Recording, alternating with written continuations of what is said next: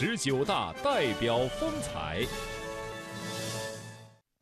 荀孝红，哈尔滨排水集团故乡排水公司女子清涛班班长。她很爱笑，但清涛工作可不像她的笑声那么轻松。不仅脏乱臭，一有突发情况或者暴雨堵塞，还要站在接近齐腰的深水里排涝。台风布拉万那年，荀孝红在水里一站就是十个小时，常年积劳成疾，落下了一身的病。风湿关节炎呀、滑膜炎，疼的不行的时候就打封闭。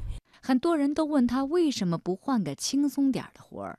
荀孝红说：“城市的美丽离不开清涛工作，他也习惯了和同事们一起苦中作乐。